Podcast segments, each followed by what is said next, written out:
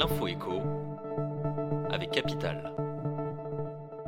On commence par la bonne nouvelle du jour. À l'approche des Jeux Olympiques de Paris 2024, 400 000 nouveaux billets ont été mis en vente ce jeudi matin. Un tiers d'entre eux sera disponible à moins de 50 euros. L'occasion de voir quelles compétitions sont accessibles au petit budget.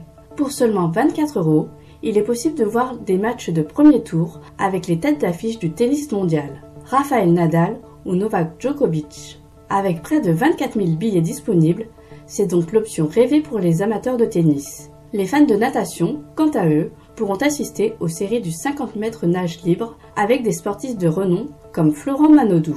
La promesse d'un beau spectacle auprès de nageurs de classe mondiale. 6000 billets sont disponibles pour l'occasion. On poursuit avec le chiffre du jour. 80. Vous envisagez d'acquérir un bien dans une grande ville? Pensez à demander une augmentation à votre patron. L'entreprise HelloSafe a calculé le salaire nécessaire pour décrocher un crédit sur 25 ans au taux de 4,4% et sans apport, permettant d'acquérir un appartement de 80 mètres carrés et ce dans les 50 plus grandes villes françaises.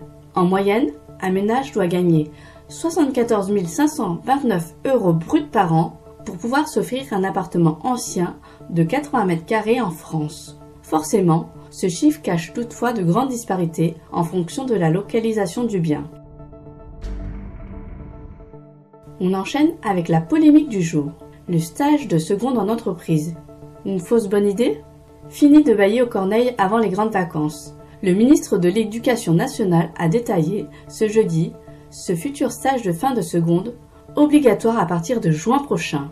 Mais comment diable les entreprises vont-elles s'y prendre pour accueillir ces 550 000 élèves, en plus des bacs pro qui les solliciteront à la même période? Cela nécessitera de mobiliser du temps, de l'énergie, du personnel, reconnaît auprès de Capital Stéphane Hett, vice-président de la CPME, Confédération des petites et moyennes entreprises, en charge de la formation. Surtout qu'avec les difficultés de recrutement qu'elle rencontre, certaines entreprises sont en sous-effectif, ajoute-t-il. Et pour terminer, la mauvaise nouvelle du jour. En quelques semaines seulement, on peut devenir accro simplement en tirant sur une puf, assure le professeur Loïc Josserand, président de l'Alliance contre le tabac. Depuis lundi, alors que s'achève le mois sans tabac, la puf est sur toutes les lèvres. Une proposition de loi transpartisane qui sera discuté lundi 4 décembre à l'Assemblée nationale, vise à interdire la vente de cette cigarette électronique à usage unique et au goût de friandise.